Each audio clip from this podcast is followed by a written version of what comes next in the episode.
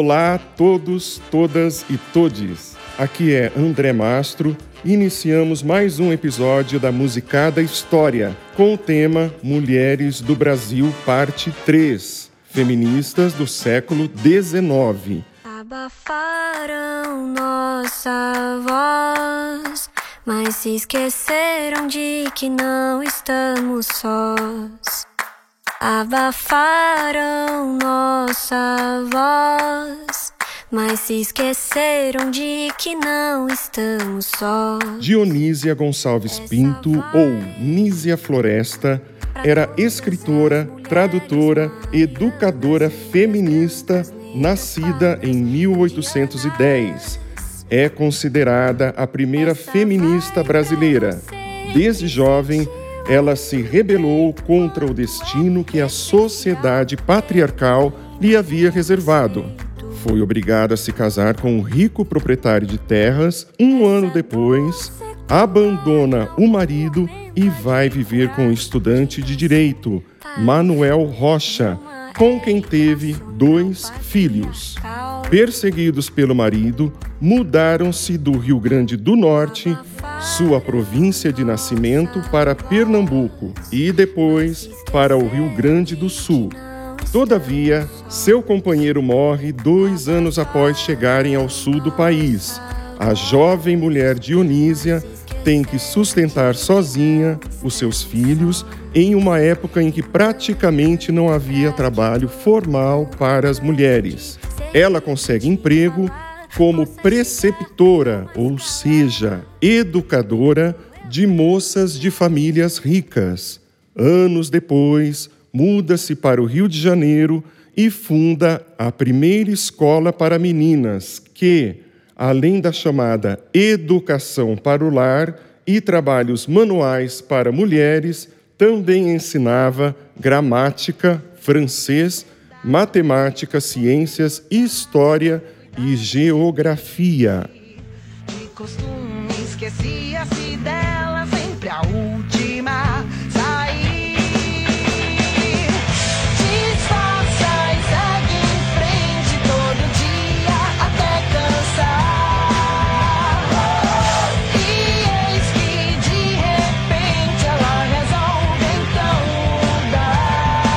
Dionísia participou da criação do primeiro jornal para mulheres, Espelho das Brasileiras, e nele publicava os seus artigos. Ela também traduziu a obra feminista Direitos das Mulheres e Injustiça dos Homens, da feminista britânica considerada atual até hoje, Mary Wollstonecraft, precursora do feminismo ainda no século XVIII, que foi mãe de Mary Shelley, autora da obra Frankenstein, clássico histórico mundial.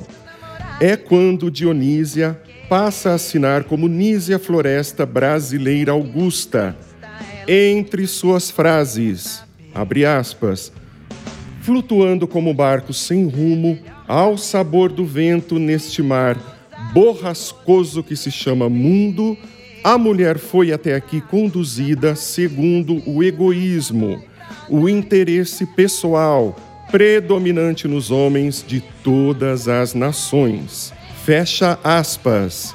E propugnava a esperança de que, nas gerações futuras do Brasil, a mulher assumirá a posição que lhe compete.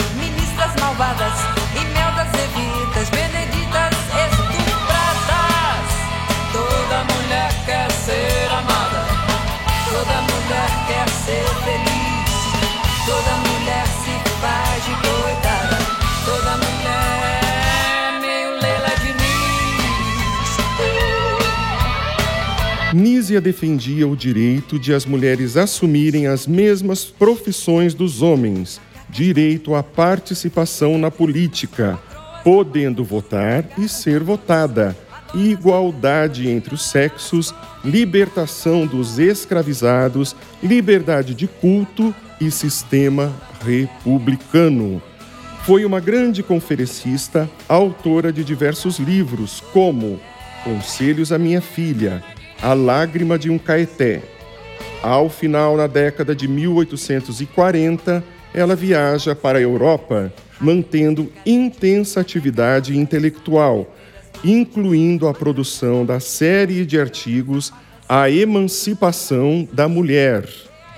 Ela morre na França em 1855 e os seus restos mortais foram transladados para o Brasil. Desde 1948, Nízia Floresta é o nome do município cujo povoado ela nasceu, no Rio Grande do Norte. Que a memória dessa primeira feminista brasileira não seja apagada. Este louco mar será qualificada ela quem recusar. Segue receita tal, a receita cultural do marido da família. Cuida, cuida da rotina.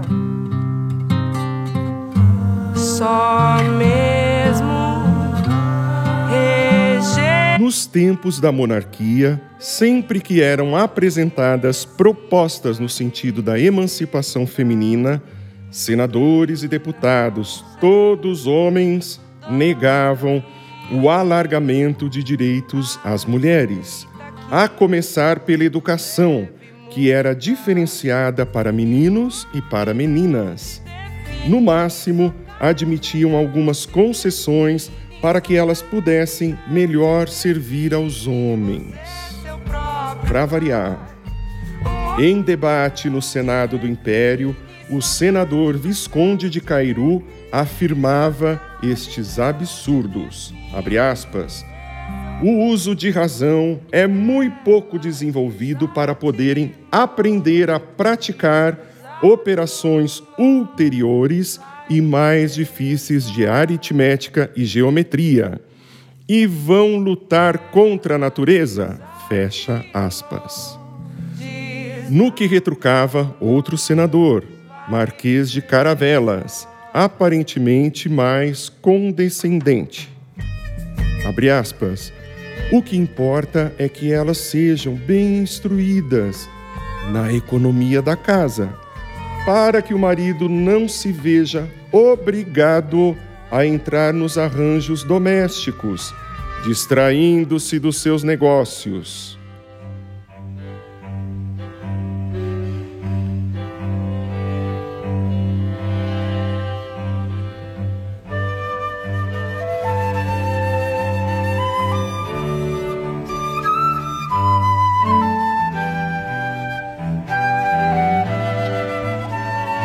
Partir desse debate, desde 1827, a legislação brasileira reservava currículo diferente para meninos e para meninas, sobretudo na matemática, em que as meninas não poderiam aprender nada além das quatro operações básicas, com o argumento definitivo Olha que despropósito! Alegavam a ausência de professoras que pudessem ensinar matemática mais complexa às meninas.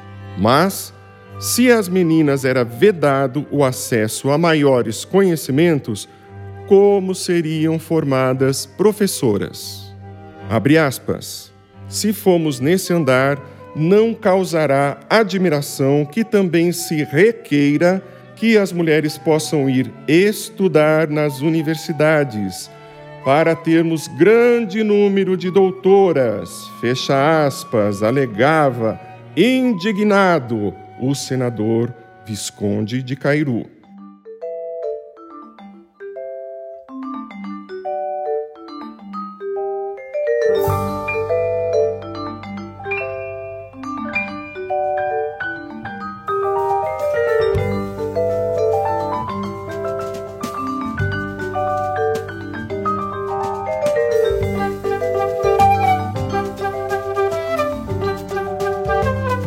Passados quase 200 anos deste debate, em 2019, enquanto 15,1% dos homens com idade superior a 25 anos tinham diploma universitário, a quantidade de mulheres com nível superior completo já estava em 19,4%.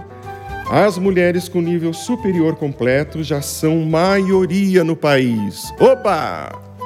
Também no dia 3 de maio de 2022, pela primeira vez em 105 anos de existência da Academia Brasileira de Ciências, uma cientista mulher é eleita para a presidência da instituição, Helena Nader.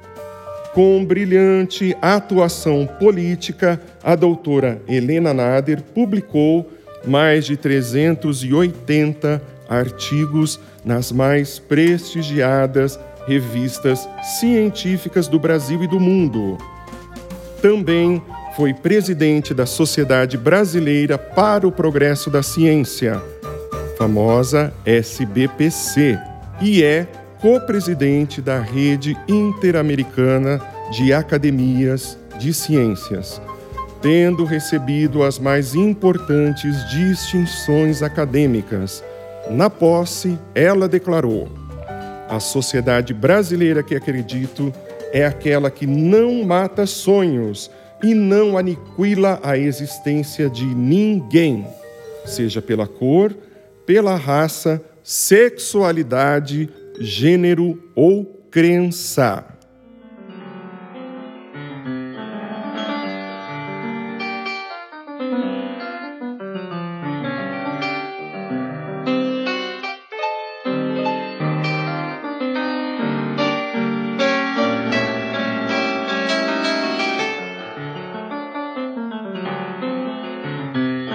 Para que as mulheres alcançassem um grande número de doutoras, como temia o senador Visconde de Cairu, foi necessária a decidida atuação de mulheres feministas, que no século XIX e início do século XX tinham a clara convicção de que a emancipação social e, particularmente, das mulheres só seria alcançada pelo acesso igualitário à educação.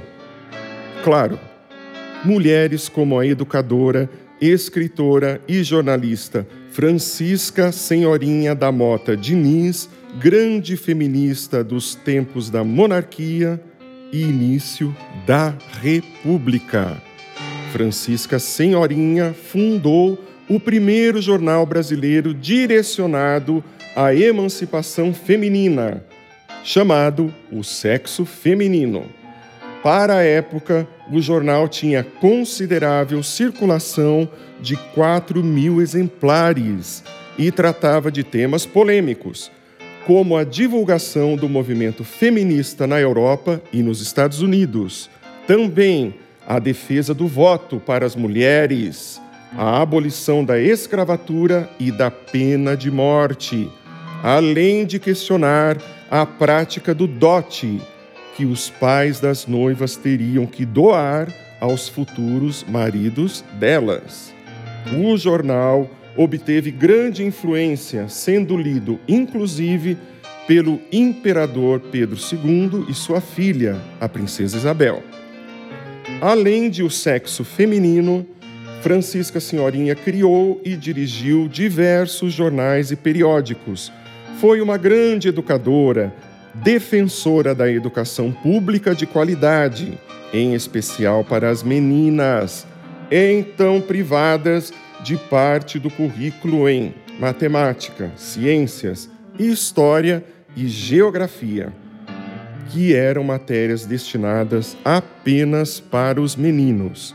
Entre os escritos dela está este: abre aspas derrama-se a instrução pela população deste vasto império.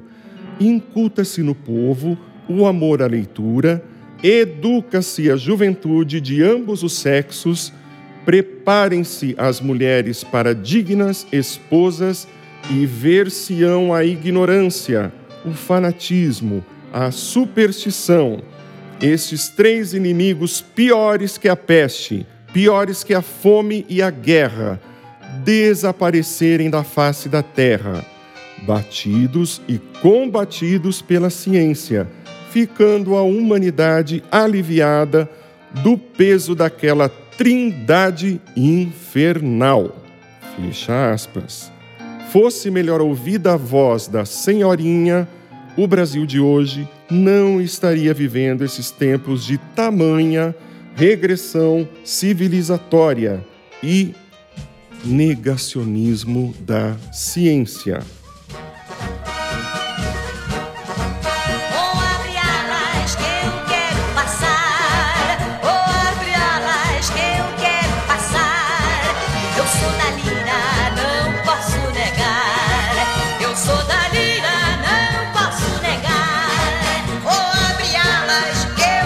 Chiquinha Gonzaga abriu alas, como nesta música, nesta composição dela que acabamos de ouvir. Chorinhos, operetas, polca brasileira, machixe, marchinhas de carnaval, valsas, tangos. Chiquinha Gonzaga marcou a música brasileira do final do século XIX e início do século XX. Ela foi a primeira maestrina brasileira e deu o tom enfrentou a sociedade patriarcal e conservadora do Brasil nos tempos do Império. Mulher mestiça, filha de escravizada com militar do Império, compôs a primeira música aos 11 anos de idade, a Canção dos Pastores, que vamos ouvir agora.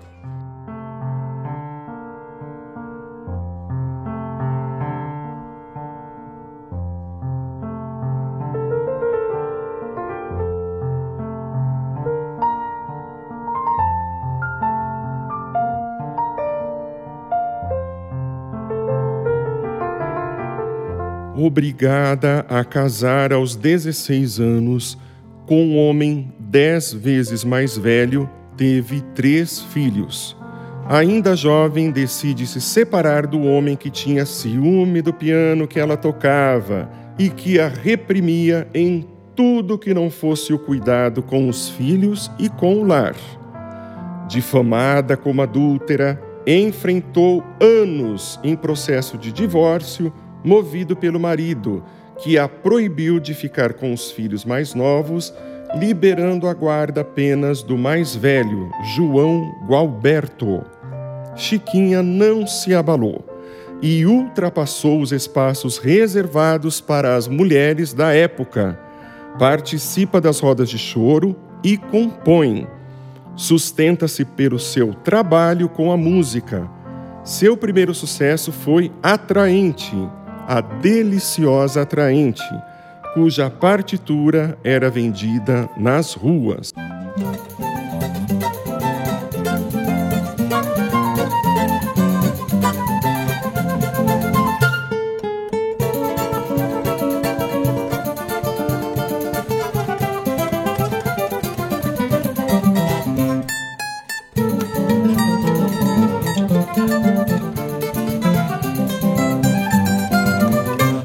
Mulher nacionalista, pioneira na música popular brasileira, dava nomes indígenas às suas composições: Timbira, Tamoio, Tupi, Tupã, Ari, Caimbim Pará. Que coisa interessante. Também abraçou com afinco a causa da abolição. Quando o violão era considerado um instrumento musical de valor menor, regeu um recital de violões no Teatro Imperial São Pedro, no ano de 1889. À época, ela já era referenciada como maestrina, termo que passou a existir a partir dela, pois não havia palavra feminina para maestro. Chiquinha abriu alas com as suas atitudes pessoais Casou-se e se separou de dois maridos. E quando, aos 59 anos de idade, em viagem para a Europa, casa-se com um jovem português, 35 anos mais jovem que ela, permanecendo com ele até o final de sua vida. Chiquinha abriu alas também na defesa de causas sociais e libertárias. Foi a pioneira na defesa da música popular brasileira e na defesa dos direitos autorais de compositores e autores, havendo fundado a SBAT, que é a Sociedade Brasileira de Autores Teatrais. Sua vida foi um forrobodó, como no título de seu maior sucesso teatral, Forrobodó, também no Palácio do Catete, produzindo um escândalo à época, conforme relatamos no episódio sobre modinhas e machiches, aqui na Musicada História. Escândalo gerado por outra mulher também à frente do seu tempo, a caricaturista Dona Nair de Tefé, então esposa do presidente Hermes da Fonseca, em 1914 que decide levar a música popular brasileira ao Palácio Presidencial, tocando ela mesma violão, considerado um instrumento menor. Vamos ouvir a música que gerou tantos protestos, o Corta Jaca.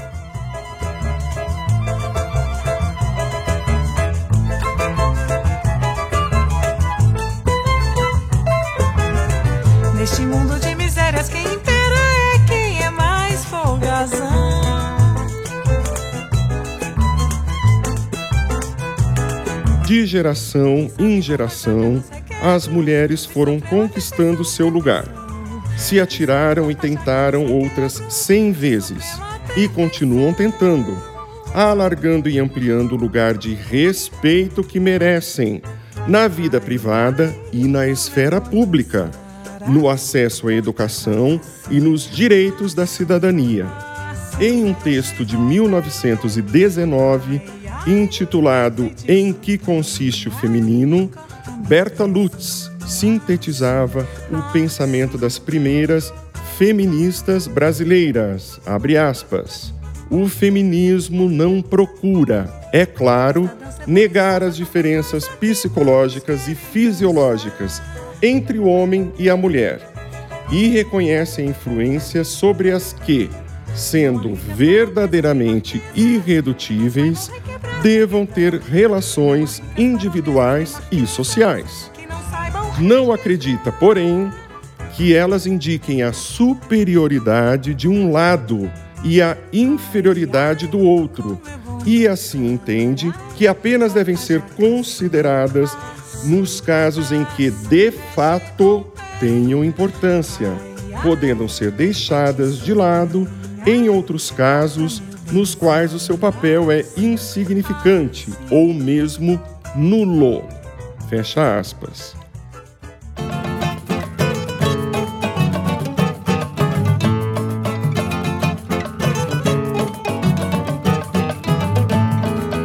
Convido para fazer o choro alegre, a tristeza que te abala, o diabo que carregue.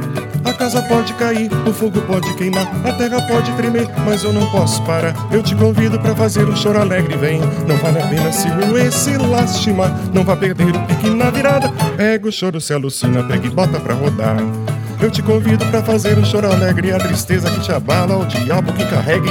A casa pode cair, o fogo pode queimar, a terra pode tremer, mas eu não posso parar. Eu te convido para fazer o choro alegre e vem. Não vale a pena se o esse lastimar, não vá perder o pique na virada. Pega o choro, se alucina, pega e bota pra rodar. Eu te cutuco, não cutuco, eu te seguro, não seguro, eu não te deixo nunca mais escorregar. Se eu não te pego, não te prego, não me entrego, não sossego, eu te persigo até você se entregar. Não tenho como enquanto não te enfeitiça, e não sossego enquanto não te envenena. Não vá perder o pique na virada, pega o choro, se alucina, pega e bota pra rodar. Eu te cutuco, não cutuco, eu te seguro, não seguro, eu não te deixo nunca mais escorregar. Se eu não te pego, não te prego, não me entrego, não sossego, eu te persigo até você se entregar. Não tenho calma enquanto não te enfeitiça, e não sossego enquanto não te envenena. Não vá perder o pique na virada, pega o choro, se alucina, pega e bota pra rodar. Eu te convido pra fazer um choro alegre, a tristeza que te abala, o diabo que carregue. A casa pode cair, o fogo pode queimar, a terra pode tremer, mas eu não posso parar. Eu te convido pra fazer um choro alegre, vem, não vale a pena se doer, se lastimar. Não vai perder o pique na virada. Pega o choro, se alucina, pega e bota pra rodar. Eu te cutuco, não cutuco, eu te seguro, não seguro, eu não te deixo nunca mais escorregar. Se eu não te pego, não te prego, não me entrego, não sossego, eu te persigo até você se entregar. Não tenho calma enquanto não te enfeitiçar, e não sossego enquanto não te envenena. Não vai perder o pique na virada, pega o choro, se alucina, pega e bota pra rodar. Não vai perder o pique na virada, pega o choro, se alucina, pega e bota pra rodar. Não vai perder o pique na virada, pega o choro, se alucina, pega e bota pra rodar.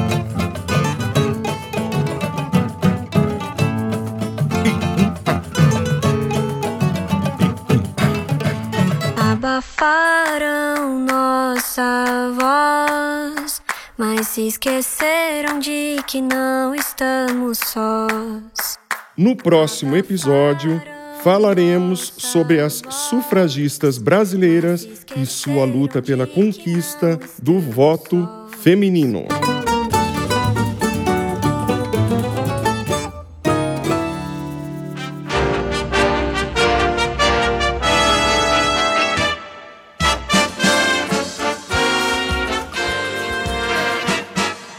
Realização desses podcasts é da Multitude Projetos Sociais e Culturais, que faz parte do projeto A Beleza Salvará o Mundo, do Instituto Casa Comum, em parceria com o programa Escolas Ocorrentes, realizado com recursos do PROAC Direto, Secretaria da Cultura e Economia Criativa, Governo do Estado de São Paulo.